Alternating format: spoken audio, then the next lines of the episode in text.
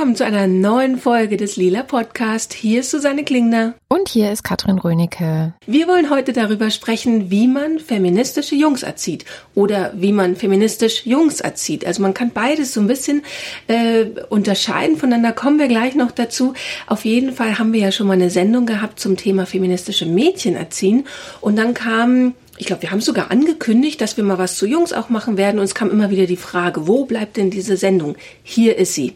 Uns hat zum Beispiel auch Katharina geschrieben und die sagt, Hallo ihr Lieben, ich bin gerade mit meinem ersten Sohn schwanger und habe bemerkt, dass ich immer genau wusste, wie ich meine potenzielle Tochter feministisch erziehen will. Zur feministischen Erziehung von Jungen ertappe ich mich hingegen öfters beim Googlen und bemerke, dass ein Jungen mit rosa Einhörnern spielen zu lassen nicht das Äquivalent zu einer programmierenden Tochter für mich ist. Also das ist so eine stellvertretende E-Mail, die wir von ein paar Leuten von euch bekommen haben. Ähm, und jetzt werden wir mal versuchen rauszukriegen, was denn das Äquivalent zu einer programmierenden Tochter ist. Mhm. Na, für mich stellt sich jetzt erst die Frage, was bedeutet es denn? Also was ist denn ein feministischer Sohn? Was ist denn ein feministischer Junge? Und ich bin auf drei Aspekte gekommen. Gerne kannst du mich auch noch ein bisschen ergänzen, falls dir noch mehr einfällt. Aber ich finde, ein feministischer Junge ist in erster Linie vielleicht auch einer, der Mädchen respektiert. Das ist ja mhm. mal wieder ein größeres Thema dass es ja sehr viele Jungs gibt, die so durch die Gegend laufen, die ich auch zum Beispiel im Freundeskreis meines Sohnes leider immer wieder entdecke, die so Sachen sagen wie ja, Mädchen sind doof oder auf dem Geburtstag nicht neben einem Mädchen sitzen wollen und dann den Jungen auslachen, der neben dem Mädchen sitzt und solche Scherze. Also das finde ich ist ein sehr, sehr wichtiger Punkt. Dann finde ich, ist ein feministischer Junge auch einer, der so ein bisschen schon was weiß über Geschlechterrollen, also und auch Geschlechterstereotype, also dass das nicht immer unbedingt so sein muss, wie alle es machen. Das ist was. Und ähm, als dritten Punkt äh, finde ich, dass feministische Jungs auch Jungs sind, die sich später mal dafür einsetzen, dass sozusagen, ähm, naja, nicht nur später, sondern vielleicht sogar jetzt schon in ihrem Freundeskreis, dass äh, Geschlechterstereotype diskutiert werden, auch mit anderen und dass sie, dass sie einfach äh, auch andere dazu ermuntern, ja, ihr Ding zu machen, oder? Ich finde genau so. Ähm, und um diese Be bei der Begriffsklärung gleich noch so zu sein, also ich habe ja gerade eben gesagt, dass man vielleicht einmal sagen kann, feministische Jungs erziehen und da glaube ich, das sind eben genau diese Aspekte, die du gesagt hast. Und feministisch Jungs erziehen heißt für mich eigentlich eben, äh, ist dann eher so der Blick auf die Eltern. Also, dass man sagt, was sind denn die Grundsätze dieser Erziehung und ja, für mich ist Feminismus eben jemanden, also ohne Geschlechterstereotype frei zu erziehen, äh, mit einem kritischen, mit einer kritischen Haltung dahinter und so weiter und so fort. Also alles, was man eben so als Werte und Leitplanken als Feministin auch hat oder der Papa dann als Feminist, ähm, dass man die eben dem Kind auch weitergibt. Mhm. Jetzt haben wir ja beide auch Jungs und mhm. wie der Zufall so will, haben wir beide Jungs, die in einem bestimmten Alter sehr ähnliche Vorlieben, kann man das schon sagen? Vorlieben oder Interesse? Ja, große Leidenschaft für. ja, hatten. Nämlich sowohl mein Sohn als auch dein Sohn haben sich ja irgendwann mal entschieden zu sagen, ich würde gern Röcke tragen, ich finde Zöpfchen cool, ich mag Glitzersachen und so, was ja gerne von der Gesellschaft als das ist für Mädchen gelabelt mhm. wird.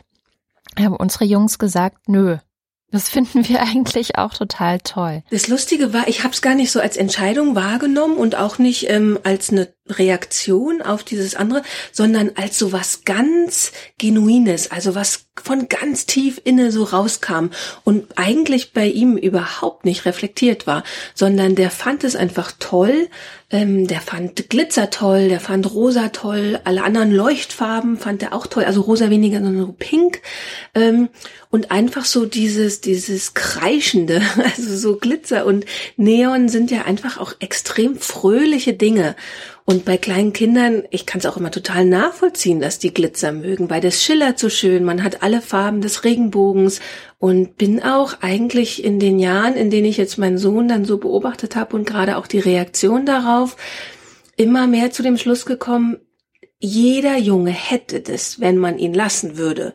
Also vielleicht gäbe es auch Jungs, die es nicht haben, dann sind die halt eben so, dann sollte man sie natürlich dann eben auch nicht äh, dazu drängen. Aber es ist, glaube ich, einfach ein Spiel oder es ist so, wie die kleine Tiere gerne mögen. Also kleine Katzen, kleine Hunde sind süß und Glitzer und Kreischfarben sind toll. Und so wie Tanzen toll ist und Musik toll ist und Süßigkeiten toll sind und so. Also es eigentlich glaube ich, dass jeder Junge das hätte. Mhm. Es wird nur sehr, sehr schnell und sehr massiv und das kriegt man dann auch immer wieder mit. Also ich habe es in der Krippe mitbekommen, ich habe es im Kindergarten mitbekommen ähm, von den Eltern, dass die massiv Einfluss ja. nehmen darauf, was ihre Kinder gut finden. Also dass ganz, ganz schnell kommt, nee, das ist für Mädchen. Ja, genau. Und erst später kommt eigentlich die Phase, wo Kinder das untereinander dann auch weitermachen und dann aber halt auch richtig massiv. Also bei uns war es schon so, als wir ähm, aus den USA zurückgekommen sind, wir waren 16, 17, waren wir in den USA und da konnte mein Sohn das alles noch sehr ausleben. Der war in einem sehr progressiven Kindergarten. Ähm, da wurde noch nicht mal irgendwas dazu gesagt oder so. Also in aufgeklärten Kreisen in den USA ähm, ist ja Political Correctness ein sehr hoher Wert und ich genieße es auch sehr. Also dass einfach klar ist, man quatscht niemanden blöd an ähm, wegen den Dingen, die er mag oder die er ist und man ähm, man achtet auch sehr auf seine Sprache, ähm, wie man irgendwie über Dinge spricht. Und dann kam er nach Deutschland zurück und dann ist er die ersten zwei Tage auch weiter mit Kleid in den Kindergarten gekommen und dann halt nie wieder, weil dann ein Jahr ältere Jungs da war, die, die eine sehr klare Ansage gemacht haben, also dass das nicht mhm. geht.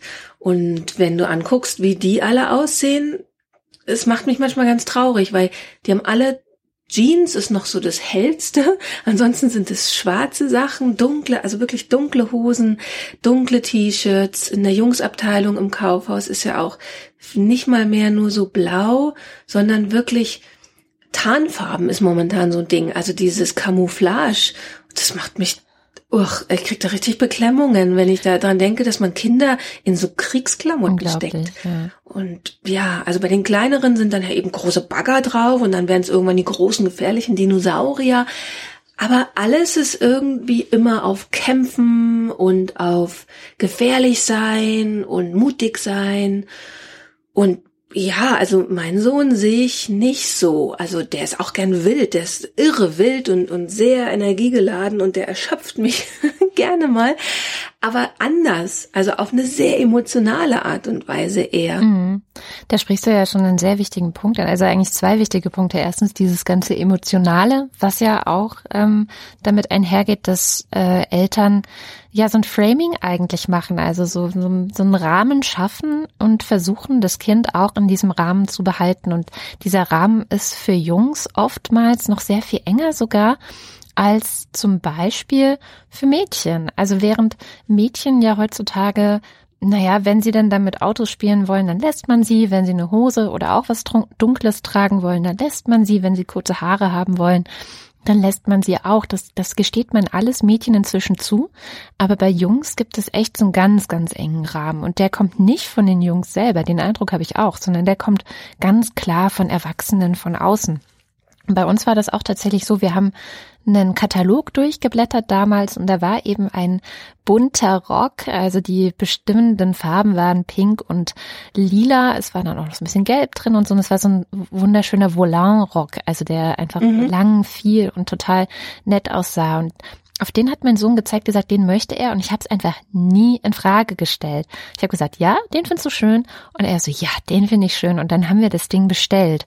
Und was ganz, ganz gut war bei uns, war das damals eben auch in unserer Kita gab es einen Erzieher, also eine männliche Vorbildfunktion sozusagen, was ja für das Erziehen von feministischen Jungs oder für das feministische Erziehen von Jungs total wichtig ist. So eine mhm. männliche Vorbildfunktion, sei es jetzt der Vater oder sei es ein Erzieher in der Kita oder ein Lehrer oder äh, von mir aus auch gerne irgendein ein Star oder so, keine Ahnung. Ähm, und der hat halt unseren Sohn, immer wenn er dann morgens mit seinem Rock in die Kita kam, immer überaus freundlich und freudig auch begrüßt, gesagt, Mann, du siehst heute wieder schick aus und guck mal, ich habe heute auch rosa Socken an, ich finde die Farbe voll toll. Hat also so eine ganz große Selbstverständlichkeit um die Entscheidung drum herum gelegt. Und diese Selbstverständlichkeit muss ich leider sagen, also mein Sohn ist jetzt elf, äh, geht in die sechste Klasse, wird nächstes Jahr zwölf, dies komplett verloren gegangen. Also es ist eine ganz, ganz andere Selbstverständlichkeit an deren Stelle getreten. Ähm, zuerst wurde er auch in der Kita dort dann irgendwann doch ein bisschen gehänselt, obwohl es noch einen weiteren äh, Jungen gab, der auch gerne Kleider angezogen hat und dessen Mutter kam auch irgendwann mal zu mir und meinte so, oh, ich bin so froh, dass deiner da auch so eine Leidenschaft hat, dann ist meiner nicht so ganz alleine auch ein wichtiger Faktor. Das ganze Ding alleine durchzuziehen ist halt auch nochmal mhm. so viel schwerer, als wenn es einfach andere auch machen. Und ähm, irgendwann meinte mein Sohn dann, na ja, ich ziehe den Rock vielleicht nur noch am Wochenende an. Und irgendwann war es dann auch klar, ja gut, vielleicht zieht meine Schwester jetzt den Rock an und ich ziehe einfach so die Sachen an, die ein Junge eben trägt. Es gab ja diesen Artikel in der New York Times über uh, How to Raise a Feminist Son, in dem etwas für mich total Erschreckendes äh, drin stand, nämlich dass Jungs und Mädchen bis zu einem Alter von ungefähr fünf gleich viel weinen und gleich viel Emotionen zeigen und so und dass es eigentlich keinen Unterschied gibt und auf einmal bricht es ein.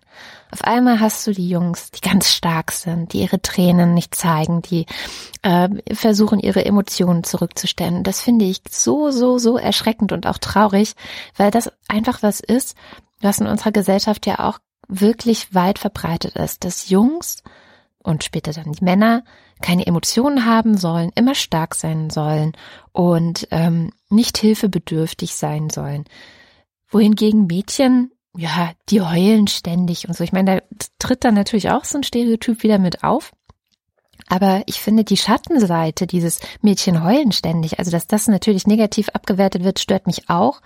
Aber wenn man mal dahinter blickt, ähm, in dieses Jungs dürfen im Grunde kaum irgendwie Emotionen haben, das finde ich noch fast schrecklicher. Und da dagegen zu arbeiten, habe ich immer als ja, als besondere Aufgabe, als feministische Mutter sozusagen empfunden. Also einen Raum zu schaffen in der Familie, einen geschützten Raum zu schaffen, in dem Emotionen selbstverständlich sind und gezeigt werden dürfen und auch ausgelebt werden dürfen, aufgefangen werden und man damit nicht allein ist, ja. Ja, gerade dieses, dass man sich eben mal anschaut, wie so diese binäre Welt eigentlich aufgebaut ist und wie die funktioniert, ist, glaube ich, was ganz Wichtiges, wenn man sagt, man will seine Kinder anders erziehen und eben feministisch und frei erziehen. Ähm, weil in der Geschichte wurde immer Männlichkeit darüber definiert, was nicht weiblich ist. Also immer in Bezug auf Weiblichkeit und alles, was als weiblich galt, das Gegenteil galt dann als männlich. Und jetzt sind wir ja in der interessanten historischen Situation, dass immer mehr auch für, also wenn noch nicht als weiblich gilt, dann aber für Frauen okay ist. Also Frauen erobern sich immer mehr Bereiche. Ähm, so die feministische Bewegung hat einfach immer mehr Sachen okay gemacht für Frauen. Und genau diese ganzen Dinge sind halt dann für Männer nicht mehr okay. Und deswegen wird auch Männlichkeit immer enger, habe ich das Gefühl. Also die Definition, was wirklich noch, wie man jetzt so sagt, so genuin männlich ist, ist ja echt eng. Also das ist dann so Jagen und Sport und Saufen und aggressiv sein. Ähm, und da sind so, also so Begriffe wie, wie Fürsorge oder so, die tauchen da ja gar nicht mehr auf, weil die dann einfach, die sind als weiblich abgewertet und irgendwie dieses männliche muss immer noch stärker da abgegrenzt werden. Also so beim untergehenden Patriarchat, also Margarete Stokowski sagt ja so schön, die letzten Tage des äh, Patriarchats, die haben jetzt angefangen und es fühlt sich ja wirklich so an, dass ähm, sich da manche Männer so stark noch auf so ein Männlichkeitsbild zurückziehen, was fast schon wie eine Karikatur aussieht mm. und was auch glaube ich nur Schaden anrichtet. Ja. Also ähm, manche verstehen ja bis heute nicht, obwohl wir es immer, immer, immer wiederholen und ganz viele Feministinnen das immer wiederholen, dass das Patriarchat den Männern auch schadet und dass Feminismus für alle gut ist. Ähm, und man versucht schon fast manchmal nicht so als Verkaufsargument herzunehmen, weil man denkt, mein Gott, wieso müssen wir jetzt die Männer auch mit befreien? Aber gleichzeitig ist es natürlich ein valides Argument. Und gerade wenn man darüber nachdenkt, wie man Jungs erzieht, ne, dass man sagt, die Ansätze, die man auch für seine Mädchen hat, sind eigentlich genau die gleichen. Also, dass es eigentlich darum geht, jemanden so zu sehen, wie er oder sie ist. Ja, als vollständige Person auch. Genau. Genau, als ganze Person so. Und das macht mich manchmal wahnsinnig fertig, wenn ich sehe, wie schnell Eltern bereit sind, bei ihren eigenen Kindern, bei denen generell eigentlich immer nur das Beste gut genug ist, ähm, und die sollen ähm, die tollste Bildung haben, die sollen ähm, das tollste Spielzeug, die tollsten Klamotten und so weiter haben. Also hier bei mir im Umfeld ist es so. Ähm, und gleichzeitig sind die wahnsinnig bereit, äh, ihr Kind einfach sofort in eine Mädchen- oder Jungsschublade zu stecken. Und damit einzuschränken. Also ich finde das Freiheitsberaubung, ehrlich gesagt. Wenn du einfach deinem Kind äh, ganz schnell immer sagst, nee, nee, ist für Mädchen, nee, nee, ist für Jungs, ähm, nee, komm, lass es mal sein, ähm, das gehört sich nicht oder ähm, das war aber für deinen Bruder gedacht oder das war für deine Schwester gedacht. Ich kapiere es einfach nicht. Es überfordert mich völlig nachzuvollziehen, wie man das wissentlich machen kann, wenn eigentlich ja, also ich habe das Gefühl, die Eltern sind so aufgeklärt wie nie, was so Bildung, Ernährung, mhm. ähm, Umwelteinflüsse, also was so das Beste für ihr Kind ist. Ist in allen Bereichen war noch nie so viel Wissen da. Und was das Geschlechterding angeht, da machen viele ganz schnell die Augen zu. Vielleicht ist es auch dann wieder dieses Phänomen, was auch unter Erwachsenen ist. Es macht die Welt ein bisschen übersichtlicher wenn man sagt, ich habe ein Mädchen, das funktioniert so, ich habe einen Jungen, das funktioniert so, als wenn man sich wirklich auf die 100 Prozent seines Kindes, also auf alle Facetten, auch auf die widersprüchlichen und so einlassen müsste. Ich glaube, es kommt noch ein anderer Aspekt hinzu, der ganz, ganz wichtig ist. Ich glaube, dass viele Eltern ihre Kinder beschützen wollen und dass dann sozusagen dieser beschützen wollen Instinkt da siegt in dem Moment, weil sie genau wissen, es wird sanktioniert und das kann ich auch nur bestätigen. Also ich meine, wir sind hier schon in Berlin wirklich gesegnet. Also es ist wirklich eine heilige Stadt, was sowas angeht. Hier kann äh, jeder und jede kann sich echt ausleben, ohne krasseste Diskriminierung fürchten zu müssen. Und ich glaube, auf dem Land ist das noch mal eine ganz, ganz andere Nummer. Ähm, und trotzdem gab es hier schon manchmal Sprüche. Also eine, eine etwas entfernt bekannte Mutter hat mich mal auf dem Spielplatz getroffen und sie wusste, dass ich eine Tochter habe hat dann meinen Sohn gesehen, der eben damals noch mit Zöpfchen durch die Gegend rannte und einfach nur bunt und fröhlich war und hat gemeint, ich dachte, dein anderes Kind wäre ein Junge. Ich so, ja, ja, das ist er auch. Also, aber es war halt gleich so, hm, festgelegt, so es ist ja gar kein Junge. Und auf mhm. dem Land habe ich noch viel schlimmere Erfahrungen gemacht. Also meine Eltern wohnen in Sachsen-Anhalt auf dem Land und wir sind dann damals zu Besuch gewesen und dann gab es so einen, äh, ein paar um die Ecken Nachbarn, der dann wirklich fragte, sag mal, wie siehst du denn aus? Bist du schwul oder was? Und Wahnsinn, gell? Irre. Also das hat ja zwei ja. Sachen impliziert. Erstens, schwul zu sein ist was, was Schlimmes, was also zum Glück wusste damals mein Sohn noch gar nicht, was das jetzt bedeutet. Ja, das, also es ist, glaube ich, auch nie hängen geblieben, dass Schwulsein was Schlechtes sein könnte oder so, aber trotzdem hätte er sein können. Und das zweite, so, es ist nicht in Ordnung, wie du aussiehst, ja. Du bist irgendwie äh, falsch. Ähm, warum läufst du hier so rum? Und ich glaube, dass wirklich viele Eltern versuchen, ihre Kinder vor genau sowas zu beschützen. Na, vor allem ihre Söhne, würde ich sagen. Ja. Also bei den Mädchen, ja, das, vielleicht ist ein Mädchen dann mal ein Tomboy oder so, aber ich weiß nicht, wie groß das sanktioniert wird. Bei Jungs wird es ja aber wirklich massiv und beim allerkleinsten Anzeichen sanktioniert, eben weil das mhm. Jungsbild Bild, Männerbild so eng ist, ne? Also das wirklich schnell, du Schwuli oder ähm, Weichei und so. Das ist ja auch so krass, weil dadurch ähm, wieder alles, alles, was außer der angeblichen Norm stattfindet, also Weiblichkeit oder eben Schwulsein, halt so gleich mit abgewertet wird, ne? Ja, genau. Ja, ja, sofort. Das ist sofort bei der Hand.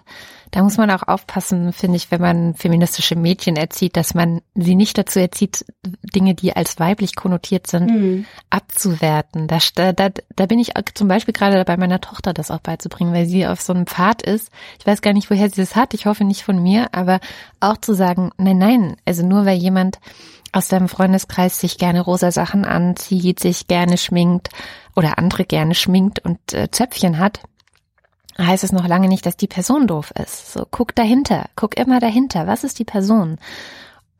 Naja, was, was. Ja, ist halt schwerer, ne? Ist schwerer als so, es ist ja in allem so. Und Vorurteile existieren ja auch deswegen, weil sie uns das Leben einfacher machen. Ja. Ähm, die, die Welt würde einen ja wirklich wahnsinnig überfordern, wenn man bei allem differenziert. Man merkt es ja schon, wenn man es versucht. Dass man merkt so, ähm, also ich finde, es bereichert einen, weil man viele Leute sich auf viele Leute erstmal einlässt und so. Und trotzdem merkt man, dass es viel komplett komplexer ist und komplizierter und so. Ja. Also es ist, ja, ähm, ich glaube auch, dass es aus so einem, eigentlich aus so einem Sorge-Ding herauskommt. Also die wollen halt eben das Beste für ihr Kind und ähm, wissen halt, ihr Leben oder das Leben ihres Kindes würde auch schwerer werden, wenn sie, wenn der Sohn zum Beispiel schwul ist. Die Schwule werden einfach massiv noch diskriminiert und aber aus dieser Position heraus bestätigen sie halt diese ganzen Mechanismen dann einfach nur wieder, was halt männlich ist und was unmännlich ist und anstatt halt ich sich eben darauf einzulassen und zu sagen, dann machen wir irgendwie alle die Welt besser. Mhm. Genau. Wäre halt ein großes Heeresziel. Absolut. ja. Ich will aber nochmal auf den New York Times Artikel zurückkommen, weil der wirklich sehr, sehr schön ist. Der ähm, destilliert im Prinzip so zwölf Empfehlungen auch heraus. Deswegen wollen wir euch den Text auch sehr empfehlen, ähm, weil der gut zusammenfasst, welche Gedanken man sich so machen kann oder was man machen kann, wenn man eben feministische Jungs gern großziehen möchte. Und ähm, die Vorbilder haben wir ja schon angesprochen. Du hast schon übers Weinen gesprochen, Emotionen gesprochen.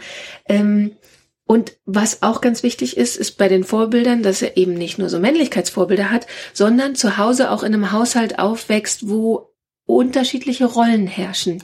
Und das fand ich auch so einen interessanten Punkt, weil letzten Endes erzählen wir unseren Kindern immer ganz viel und sagen, ja, also pass auf, so und so, du kannst alles machen, was du willst, alles werden, was du willst und ähm, also eben alles, was wir immer so sagen.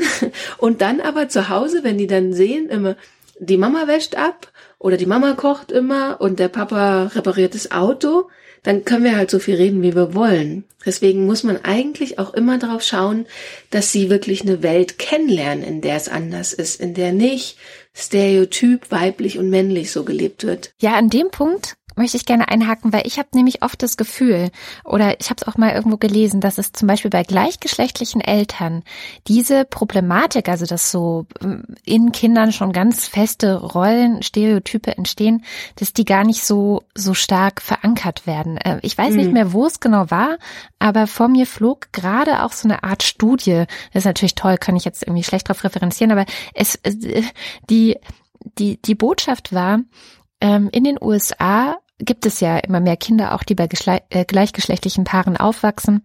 Und tatsächlich sind die glücklicher, zufriedener und haben auch teilweise bessere Chancen im Leben als Kinder, die bei heterosexuellen Paaren aufwachsen. Jetzt kann man natürlich anfangen zu spekulieren, warum ist das so? Natürlich kann man sagen, ein Faktor ist ja vielleicht, weil gleichgeschlechtliche Paare stehen ja unter einer viel größeren Beobachtung, ne? So macht ihr das auch mhm. gut, werden, wird aus euren Kindern auch was, vielleicht geben sie sich allein deswegen schon mehr Mühe. Aber ich kann mir auch gut vorstellen, dass einer der Punkte, die da mit reinspielen, ist, dass sie einfach durch die Art und Weise, wie sie leben, durch die Selbstverständlichkeit, auch anders zu sein, als der Mainstream das vorgibt, dass sie dadurch auch ihren Kindern mit sehr viel größerer Selbstverständlichkeit viel mehr Möglichkeitsräume erschaffen, jenseits von Geschlechterstereotypen, ähm, einfach nicht so viel Druck auch aufbauen. So, man muss, du musst so und so sein, um ein guter Junge, ein gutes Mädchen zu sein.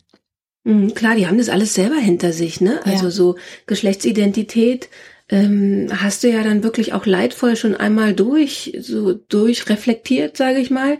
Ähm, klar, und dann wird es auch ähm, vielleicht öfter Thema sein. Ich meine, die Kinder werden dann vielleicht auch damit konfrontiert. Ah, du hast zwei Mütter, du hast zwei Väter und dann spricht man zu Hause darüber.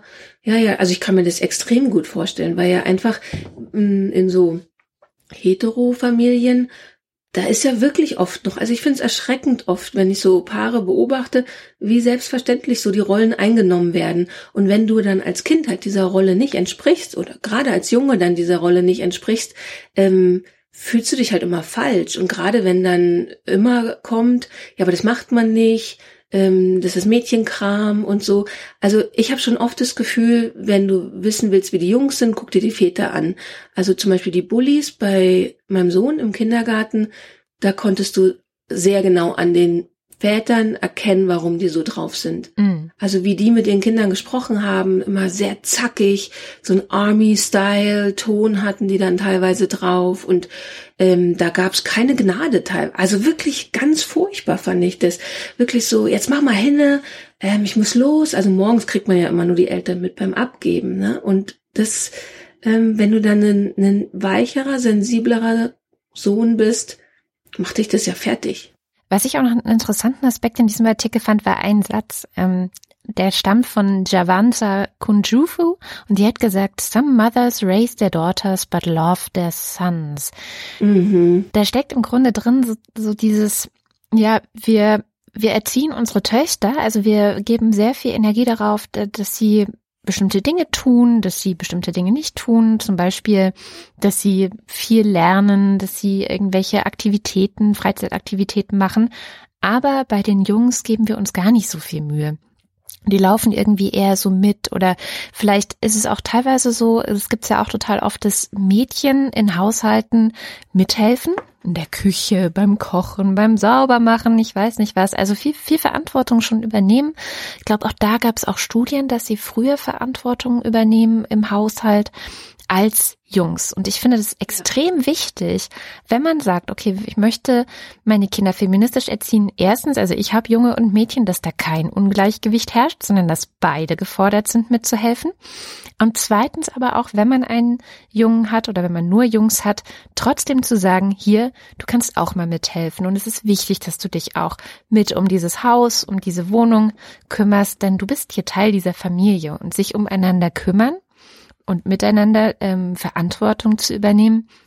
Ich glaube, das ist was, was zumindest bei heutigen Männern ich oft noch vermisse, dass sie das vielleicht einfach gar nicht so beigebracht bekommen haben, sondern ich liebe dich so, wie du bist, alles super, ähm, aber ich kümmere mich gar nicht so sehr darum, dass du solche Dinge lernst. Und dann kommt ja noch ein zweiter Aspekt dazu in, in der Studie, in der stand, dass ähm, eben Mädchen früher und mehr Haushaltsaufgaben übernehmen. Ähm, da war ein zweiter Teil sogar noch, dass Jungs eine sehr viel höhere Chance haben, Geld dafür zu kriegen. Ja. Also das fand ich auch total krass, dass die halt eben für Haushaltsarbeiten, ähm, also die machen dann zum Beispiel Rasenmähen oder so eher und dafür kriegen sie dann ein bisschen Geld. Und bei Mädchen ist aber selbstverständlich, dass sie einen Abwasch mitmachen oder so. Ja. Und das ist natürlich auch krass, weil du dann auch sofort alle auf die Schiene setzt, okay, Frauenarbeit ist nichts wert und Männer arbeiten für Geld. Das ja. fand ich auch total krass, dass man eigentlich die Kinder wirklich sofort ähm, auf so eine Spur setzt. Ja. Ja, genau. Und letztendlich ja auch wieder nur eine stereotype Spur, aber man, mhm. ja, un, total unbewusst, glaube ich auch manchmal. Also ich muss auch immer gucken, dass ich mich selber reflektiere. Behandle ich meine Kinder anders? Ja, natürlich behandle ich sie unterschiedlich. Erstens sind sie unterschiedlich alt. Zweitens haben sie ganz unterschiedliche Charaktere. Also ich habe ja immer so diesen Spruch, dass äh, ich das Gefühl habe, ein Kind kommt auf die Welt und hat einen Charakter. So und du kannst mhm. da nicht so viel dran herum experimentieren. Dieser Charakter ist einfach fest, ja. Und den zu respektieren ist, glaube ich, auch wirklich Schritt Nummer eins in dieser ganzen feministischen Erziehungsgeschichte. Aber ähm, deswegen behandle ich meine Kinder unterschiedlich, weil sie unterschiedlich sind, ja. Also das ist für mich selbstverständlich. Aber zu hinterfragen, behandle ich sie jetzt vielleicht gerade unterschiedlich, weil das eine Junge oder ein Mädchen ist, das ist ganz, ganz wichtig. Also sich da auch selber zu reflektieren, weil ich glaube, niemand ist frei von irgendwelchen Stereotypen. Was ich noch einen ganz interessanten Aspekt fände, über den wir nochmal sprechen könnten, ist der Aspekt Sport. Ich weiß nicht, wie das bei euch ist, aber ähm, bei uns hat es sehr lange eine Rolle gespielt, dass die meisten Jungs aus dem Umfeld meines Sohns irgendwie Fußball spielen oder Fußball gespielt haben und sich dann dadurch natürlich auch in der Freizeit getroffen haben, dadurch natürlich auch irgendwie äh, in der Freizeit nur Zeit mit anderen Jungs verbracht haben, wohingegen mein Sohn von Anfang an gesagt hat, er interessiert sich nicht für Fußball. Also äh, das ist vielleicht auch ein bisschen Ergebnis dieser Erziehung, dass er sich das getraut hat, das zu sagen. Es interessiert mich eigentlich gar nicht. Ich möchte eigentlich was anderes machen sondern ich möchte klettern. Und das war für uns so ein ganz, ganz cooles, also durch Zufall ähm, hat er sich einen Sport ausgesucht, bei dem genau diese Geschlechtertrennung nicht vorhanden ist. Mhm. Ist selten, ja. Der geht einmal die Woche klettern, da sind Mädchen und Jungs. Auch bei Wettbewerben, wo er mittlerweile auch mitmacht, also so Turniere ähm, sind Mädchen und Jungs oder wenn wir, äh, er war jetzt auch schon mal auf einer Kletterfreizeit mit dem Deutschen Alpenverein, das war auch ganz gemischt. Und im Sommer machen wir äh, häufig Ferien in den Alpen, auch da, also sind dann so Familien und die haben Jungs wie Mädchen und alle klettern miteinander. Und die Botschaft finde ich so schön, die da halt entsteht. Ähm, es ist nicht nur, wir machen zusammen den Sport und es ist selbstverständlich, sondern es ist auch dieses, ja, ähm, wir, wir sichern einander. Ich verlasse mich auf Mädchen, ich verlasse mich auf Jungs, weil ich hänge da gerade an einem Felsen und wenn die da unten nicht, nicht aufpasst, dann ist es gefährlich für mich. So. Also das finde ich echt einen Supersport und ich würde mir eigentlich wünschen, dass es viel, viel mehr ja, geschlechtergemischte Sportarten gäbe. Also meine Tochter macht mhm. Basketball und es ist noch eine geschlechtergemischte Gruppe, die es auch erst seit einem Jahr gibt. Also davor war es eine reine Jungengruppe. Dann haben die sich geöffnet. Jetzt mittlerweile dürfen auch Mädchen mitspielen und es werden auch tatsächlich immer mehr. Also zuerst war sie, waren sie zu zweit, was irgendwie so ein bisschen bitter war. Jetzt sind es mittlerweile vier Mädchen, die da jede Woche mitspielen, was schon sehr, sehr viel besser auch. Also sie fühlt sich dadurch dann auch nicht mehr so also die ersten Stunden stand sie oft am Rand und wusste nicht so richtig, wohin mit sich. Und die Jungs haben mit mhm. sich gespielt, also haben sich immer gegenseitig den Ball zugespielt und so und haben die Mädchen gar nicht beachtet. Dann haben die Trainer auch dagegen gewirkt, das muss man auch sagen. Also sie haben auch gesagt, so, ey, guck mal, die Mädchen stehen frei, warum spielt ihr die denn nicht an? Und haben so ein bisschen versucht, ähm, Aufmerksamkeit darauf zu führen. Aber es ist immer noch so selten, also so gemischte Sportaktivitäten, ja, wüsste ich jetzt gar nicht, wo es das noch gibt. Ja, ist tatsächlich total selten. Also ich merke es bei uns so, also in Bayern ist Sport etwas sehr, das musst du privat organisieren. Also da ist von der Schule gibt es da nicht AGs oder so. Also bis jetzt jedenfalls nicht. Meine Tochter ist in der zweiten Klasse, mein Sohn halt noch im Kindergarten. Ähm, und da ist dann so, die, ja, die Mädchen gehen alle zum Turnen oder zum Ballett und die Jungs gehen zum Fußball. Das ist tatsächlich so. Ja. Ähm, und also bei uns ist halt auch wirklich so die Situation, mein Mann hat halt immer Fußball gespielt und ist extrem Fußball begeistert und wollte dann unbedingt natürlich, dass sein Kind Fußball spielt. Und unsere Tochter ist die Erstgeborene. Und dann hat er versucht, sie für Fußball zu begeistern. Und die ist aber ein totales, so ein Girly Girl. Also für die waren immer nur Mädchensachen interessant. Ähm, jetzt in der Schule wird's langsam mal so ein bisschen, die ist wahnsinnig gut in Mathe und das versuche ich zu fördern, dass sie da sich mehr ausprobiert und so. Also, dass sie irgendwie auch andere Welten, die jetzt nicht so als girly gelten, ähm, für sich entdeckt. Ähm, mit den Klamotten hat sich das auch eingehegt. Also die rennt eher dann so ähm, in Jeans und Karohemd rum oder in Kleid, aber mit Gummistiefeln. Also eher so durch die Bank weg, irgendwie alles. Ähm, aber Sport ist auch echt schwierig, weil eben es gehen alle zum ähm, Turnen und jetzt sagt sie auch, ja, Turnen und eigentlich wäre für sie Leichtathletik besser, weil die so eine Rennerin ist.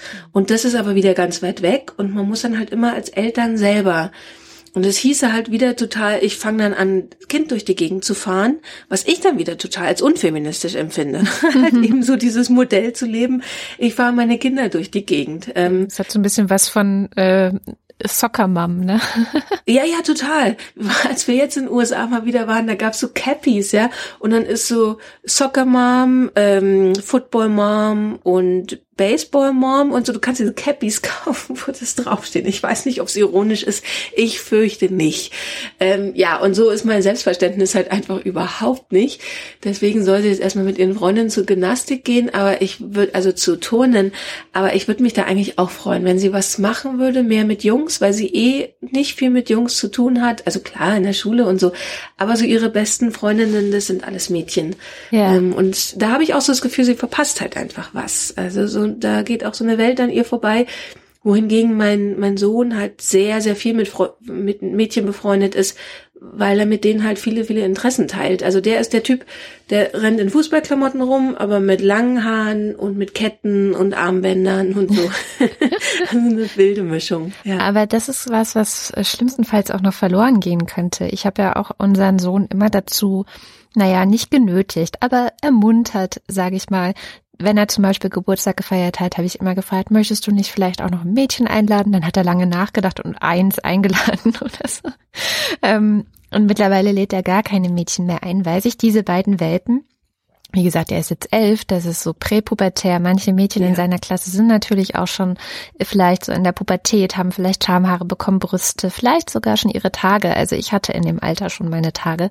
Und ich kann es verstehen, dass man natürlich als Mädchen nicht möchte, dass, also man tauscht sich dann mit einem Mädchen über solche Dinge aus und über diese Entwicklungen, die passieren, die ja auch wahnsinnig rasant passieren.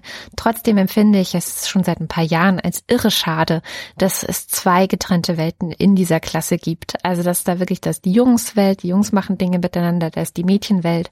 Es gibt nur eine Situation, in der diese Welten ähm, zusammenkommen in der Klasse. Und zwar gibt es ein Spiel, das heißt die Werwölfe von Düsterwald. Ist sowieso ein Spiel, empfehle ich allen Eltern oder auch Erzieherinnen, Erzieher, na, es ist eher so ab acht. Ja, also ich würde sagen, ab acht kann man langsam anfangen, das zu spielen, weil es auch ein bisschen gruselig ist. Es geht um Werwölfe und die töten Dorfbewohner und so. Ähm, also vielleicht nicht für ganz kleine Kinder. Und das ist ein Rollenspiel, da werden Rollen zugeteilt, also sowieso völlig random, also Mädchen sind Werwölfe und Jungs sind Seherinnen oder so. Das spielt dann keine Rolle, was für ein Geschlecht du tatsächlich hast. Und es spielen eben alle zusammen. Es ist wirklich die Gelegenheit in dieser Klasse, die haben das halt dort und spielen das in manchen Pausen oder wenn irgendwie eine Unterrichtsstunde ausfällt oder so, spielen die das wahnsinnig enthusiastisch. Es sind 28 Kinder und ich glaube, da spielen dann auch wirklich fast alle mit. Also es ist auch für sehr, sehr große Gruppen geeignet. Und das mhm. ist so der, der eine seltene Moment. Der andere Moment ist ähm, in der Theater AG. Also klar, da spielen auch Jungs und Mädchen gemeinsam, aber halt auch wieder nicht alle. Aber sonst würde ich mir tatsächlich auch von Schule wünschen und versuche das auch immer wieder so ein bisschen äh, in den Elternversammlungen einzubringen, aber meistens beiße ich auf Granit, weil niemand anderen interessiert das irgendwie so richtig. Würde ich mir in der Schule wünschen, dass da mehr gemeinsam stattfindet, ja. Ja, es ist ja auch, also Spiele sind so ein Aspekt, dann kommen ja auch die ganzen Medien dazu, ne? Also auch in der, in der Schule oder auch zu Hause ist ja dann auch zum Beispiel, welche Lehrmaterialien ähm, benutzt man oder welche Bücher liest man abends vor oder welche Filme guckt man gemeinsam und so. Also diese ganzen Fantasiewelten. Mhm. Weil ich kann mir nämlich zum Beispiel vorstellen, in der Pubertät, dass da das alles nur noch theoretisch stattfindet, was man weiß über das andere Geschlecht, weil man eben diese Berührungsängste dann einfach ein paar Jahre lang hat. Ja. Ähm, und, und dann sind natürlich so Filme, Bücher, Spiele, ähm, alles Mögliche einfach total wichtig, um immer wieder Einblicke ja, in, in, also sei es für Jungen in die weibliche Welt oder für Mädchen in die männliche Welt sind und die sind natürlich im Idealfall dann so wenig klischeebehaftet wie möglich, weil die ganzen Klischees haben sie sowieso alle im Kopf, ne? Ja. Und deswegen ähm, wäre es ganz gut, wenn sie da dann irgendwie buntere Welten kennenlernen. Ich weiß, als in der, Sendung über äh, feministische Mädchen erziehen, da hatte ja meine Tochter mit mir zusammen das Buch ähm, Good Night Stories for Rebel Girls vorgestellt. Und das ist zum Beispiel auch so ein Buch, was beide wahnsinnig lieben. Also da ist er auch ganz oft derjenige, der sagt, das, da lesen wir heute drei Geschichten wieder vor zum Einschlafen. Äh, Im Januar wird es da übrigens einen zweiten Teil geben, den ähm, werden wir auf jeden Fall besprechen. Und das ist so, da denke ich, ja, das ist ganz wichtig, dass er auch ganz früh schon lernt, Frauen können wirklich tolle Sachen, weil, also ich kann mich auch erinnern, in der Schule, da war so ein Mitschüler, der hat mir ins Gesicht gesagt, ja, Mädchen sind einfach zu dumm. Aber irgendeine Situation, ich habe irgendwas nicht hingekriegt und er gesagt, ja, Mädchen sind einfach zu dumm. Und es lernen ganz viele Jungs noch so. Und dann so einfach so, ja, die haben kein Geschick für Physik, Mathematik, für Erfindungen, für was weiß ich, ja, Ingenieurswesen und so. Und, und das, ähm, ja, da irgendwie andere Rollen in Medien zu finden, wäre ganz wichtig. Und ähm, ich glaube, du hast, also jedenfalls zwischendurch empfiehlst du mir immer ganz viele tolle Sachen. Deswegen würde ich jetzt mal sagen, Bühne frei für alle deine Buchtipps. Bücher und Filme. Also ja, ich bin genau. ja große Film- und Buchenthusiastin. Es gibt übrigens jetzt ein Pendant äh, zu den Good Night Stories for Rebel Girls für Jungs. Und zwar heißt es Stories ah. for Boys Who Dare to be Different. Vom Mut, anders zu sein. Und es porträtiert tatsächlich Männer, die einfach irgendwie anders waren. Also Ach, wie cool. Äh, ich habe es noch nicht lesen können. Das äh, ist jetzt jetzt gerade nämlich die Woche auch erschienen, also noch relativ mhm. neu. Aber ich, es klang auf jeden Fall schon mal sehr vielversprechend und es wird auch tatsächlich sozusagen als ähm, zweit, also als Begleitentwurf zu diesem Rebel Girls Buch mhm. gedacht. Ähm, ja, Filme und, und Bücher. Also ich lese immer alles mit meinen Kindern, was irgendwie von Kirsten Boye kommt. Kirsten Boye ist eine Autorin, die sich sehr sensibel und aber auch intensiv und auch klar mit Geschlechterrollen auseinandersetzt. Ähm, ein Beispiel ist mir immer der kleine Ritter Tränk. Es ist eine Geschichte, die spielt im Mittelalter, was ganz gut dazu geeignet ist, so eine Distanz zu schaffen. Also da sind natürlich die Geschlechterrollen noch irre fest. Äh, von Rittern wird erwartet, dass sie ganz mutig sind und Mädchen dürfen auf gar keinen Fall irgendwie mit Waffen umgehen oder auf Pferden reiten und ähm, also nicht im Damensitz natürlich. Und genau das wird angesprochen. Es gibt äh, den Ritter Tränk und seine Freundin, äh, wie heißt sie denn immer? Thekla. Genau, Thekla heißt sie. Und Thekla ist eigentlich die Mutige in der Geschichte. Und die verkleidet sich dann immer, weil damit niemand merkt, dass sie da äh, reitet und durch die Gegend ähm, mhm. zieht und die hat immer so ein lustiges, äh, also die, die, die auch die mit der Waffe am Ende ist. Und da wird immer wieder auch von Kirsten Boye thematisiert, im Mittelalter war das so und so, da durften Mädchen das und das nicht. Also sie hat immer so kleine Erklärdinger auch zwischendrin, ja, und er erklärt es so, was ich einen guten Trick finde, weil man, dann liest man das und denkt, ach so, ja, Mittelalter, ja, das ist ja mittelalterlich. Und dann irgendwann merken die Kinder, Moment mal, das ist gar nicht so mittelalterlich. So manche Dinge davon sind ja bis heute bei manchen Leuten noch. Und schon hinterfragen sie es, ja. Warum mhm. ist denn das noch so? Sehr, sehr gut. Also Kirsten Boy, irgendwie alles sowieso von Kirsten Boy. Dann Cornelia Funke ist ganz groß. Die hat ja diese Tintenherz-Geschichten geschrieben, aber auch Sachen für kleinere Kinder. Und bei ihr sind erstens oft Mädchen die Heldinnen, und zweitens spielt es dann aber doch keine so große Rolle, welche, welches Geschlecht die Heldin oder der Held hat, weil es, es können sich einfach alle Kinder damit identifizieren.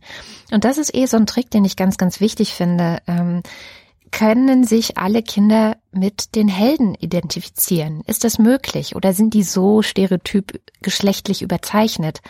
Wo das super funktioniert, alle Filme von Studio Ghibli also zumindest alle Filme von Hayao Miyazaki, den vielleicht manche kennen als, äh, ich glaube, der hat Heidi gemacht, diese Zeichentrickserie damals. Mhm. Ähm, ganz bekannt ist auch das wandelnde Schloss oder Totoro. Und da gehen die, da spielen oft Mädchen eine wichtige Rolle, aber auch Jungs und die Geschlechterrollen selber treten in den Hintergrund hinter eine Geschichte, die einfach schön ist, die mystisch ist, die so ein bisschen verzaubert auch. Ähm, also da auch ganz, ganz große, dicke, fette Guck-Empfehlung, nicht Leseempfehlung. und was bei unserem Sohn ganz stark ist und bei unserer Tochter langsam auch, ist halt Harry Potter. Und mhm. es gibt ja viele Debatten über die ähm, feministische Tauglichkeit, nenne ich es jetzt mal, von Harry Potter. Aber ich finde es sehr, sehr tauglich, mein Sohn hat neulich noch einen Aspekt hervorgehoben und meinte, ich finde es voll cool, dass bei Quidditch auch so viele Mädchen mitspielen. Und es ist wirklich nur ein Aspekt. Also da spielt ja Emma Watson, ist ja äh, in dem Film Hermine Granger und ich finde Hermine ist auch eine ganz, ganz tolle Figur, weil sie am Anfang eingeführt wird als die Streberin. Also das ist ja klassisch, das Mädchen ist die Streberin, die Jungs sind irgendwie so ein bisschen chaotisch und faul und ähm, aber halt mutig und so. Das ist das, was auch oft kritisiert wird an Harry Potter. Und dann aber kommt sie aus ihrer Rolle raus und ist dann oft die, die verwegene Vorschläge macht, die äh, Grenzen übertritt, die also Regeln bricht und den beiden, also dann mit ihrem Wissen, die beiden sind also draufgängerisch und wollen dies und jenes, aber ohne Hermine ging es halt nicht, ja, weil sie ist eigentlich die mit dem Wissen und mit der Substanz. Ja, das ist ganz schön. Ja, wir haben den ersten Teil als Hörbuch gehört und da war eigentlich total toll, dass der Harry sie ja total bewundert. Ja, genau. Also das kam schon sehr deutlich raus und das fand ich schön. Also dass einfach ein jungen Mädchen bewundert, weil in vielen Erwachsenenfilmen ist es ja so, ja, dass sie, dass die Frauen eher so eine so eine Nebenfigur spielen oder auch in vielen Kinderbüchern ist es so. Mhm. Auf jeden Fall. Und dann ähm, muss man Astrid Lindgren wahrscheinlich in die Liste mit aufnehmen. Ja, ich denke schon. Also sie hat auf jeden Fall sehr starke Kinderfiguren. Ähm, manchmal, also jetzt wenn ich zum Beispiel an Lotta aus der Krachmacherstraße denke, sind die Elternfiguren sehr stereotyp. Mhm. Aber ähm, da kann ich einfach auch aus der zeitlichen Kontextualisierung, wann hat sie das geschrieben, wie ist das entstanden und vor allem, sie selbst hat allein erzogen. Und ich glaube, dass es ähm, ganz stark auch mit reinspielt, dass ihre eigene Biografie einfach eine ist, wo sie ihrem Kind gewünscht hätte, mit beiden Eltern aufzuwachsen, nicht nur mit, mit ihr sozusagen, ähm, dass sie da vielleicht einfach äh, dann Figuren geschaffen hat, die eine ideale Familie sind. Weil das ja dem Wunsch der Kinder entsprechen würde. Also ich glaube, Na, was ich bei ihr ganz gern mag, ist, dass sie so eigenwillige Kinder hat. Also Absolut. Also diese Kinderfiguren sind so eigenwillig und das ist, glaube ich, schon so der erste Schritt, dass Kinder, also man ihnen selber sagt, du kannst sein, wie du möchtest und dass sie sich selber auch zutrauen, eigenwillig zu sein und auch anders zu sein. Ne? Ja, und das Schöne ist auch, dass die immer recht haben. das finde ich, hat man ja auch nicht so oft, dass sozusagen also den ja. Kindern gesagt wird, du hast recht oder du bekommst recht. Äh, ganz besonders stark ist das ja bei Carlson vom Dach, wo ja immer die Eltern denken, dass ihr Kind sich da einfach was ausdenkt und halt spinnt und diesen Carlson gibt es gar nicht. Und ganz am Ende ist so, doch, Lillebrohr hatte recht, es gibt Carlson vom Dach und die Eltern haben sich einfach mal maximal getäuscht, ja, und ihr ja. Kind unterschätzt. Ja, also mit viel, diesen vielen Lese- und Guck-Empfehlungen ähm, entlassen wir euch mal aus diesem lila Podcast. Wir werden bestimmt mit euch noch ganz viel diskutieren. Lasst uns ähm, gemeinsam rauskriegen, wie man das richtig macht, mit äh, feministischen Jungs zu erziehen. Vielleicht habt ihr auch Erfahrungen oder Tipps oder auch noch mehr Fragen. Ähm, dann sehen wir uns dort. Genau. Also, bis zur nächsten Sendung. Tschüss. Bis dahin. Ciao.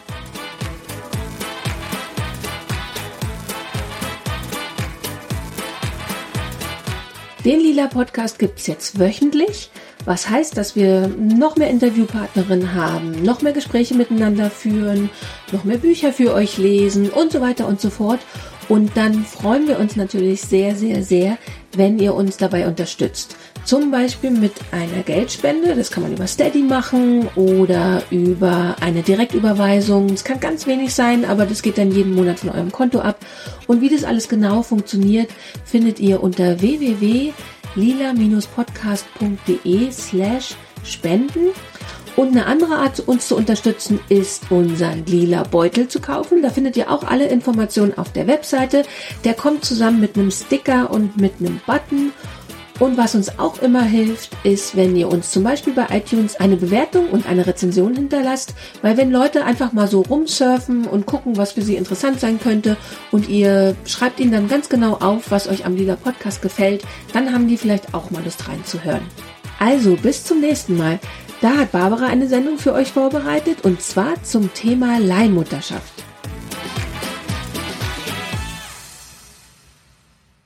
Hallo, hier ist Barbara Streidel und in der nächsten Woche gibt es im Lila Podcast meine Gedanken zu einem ganz wichtigen Thema, Leihmutterschaft.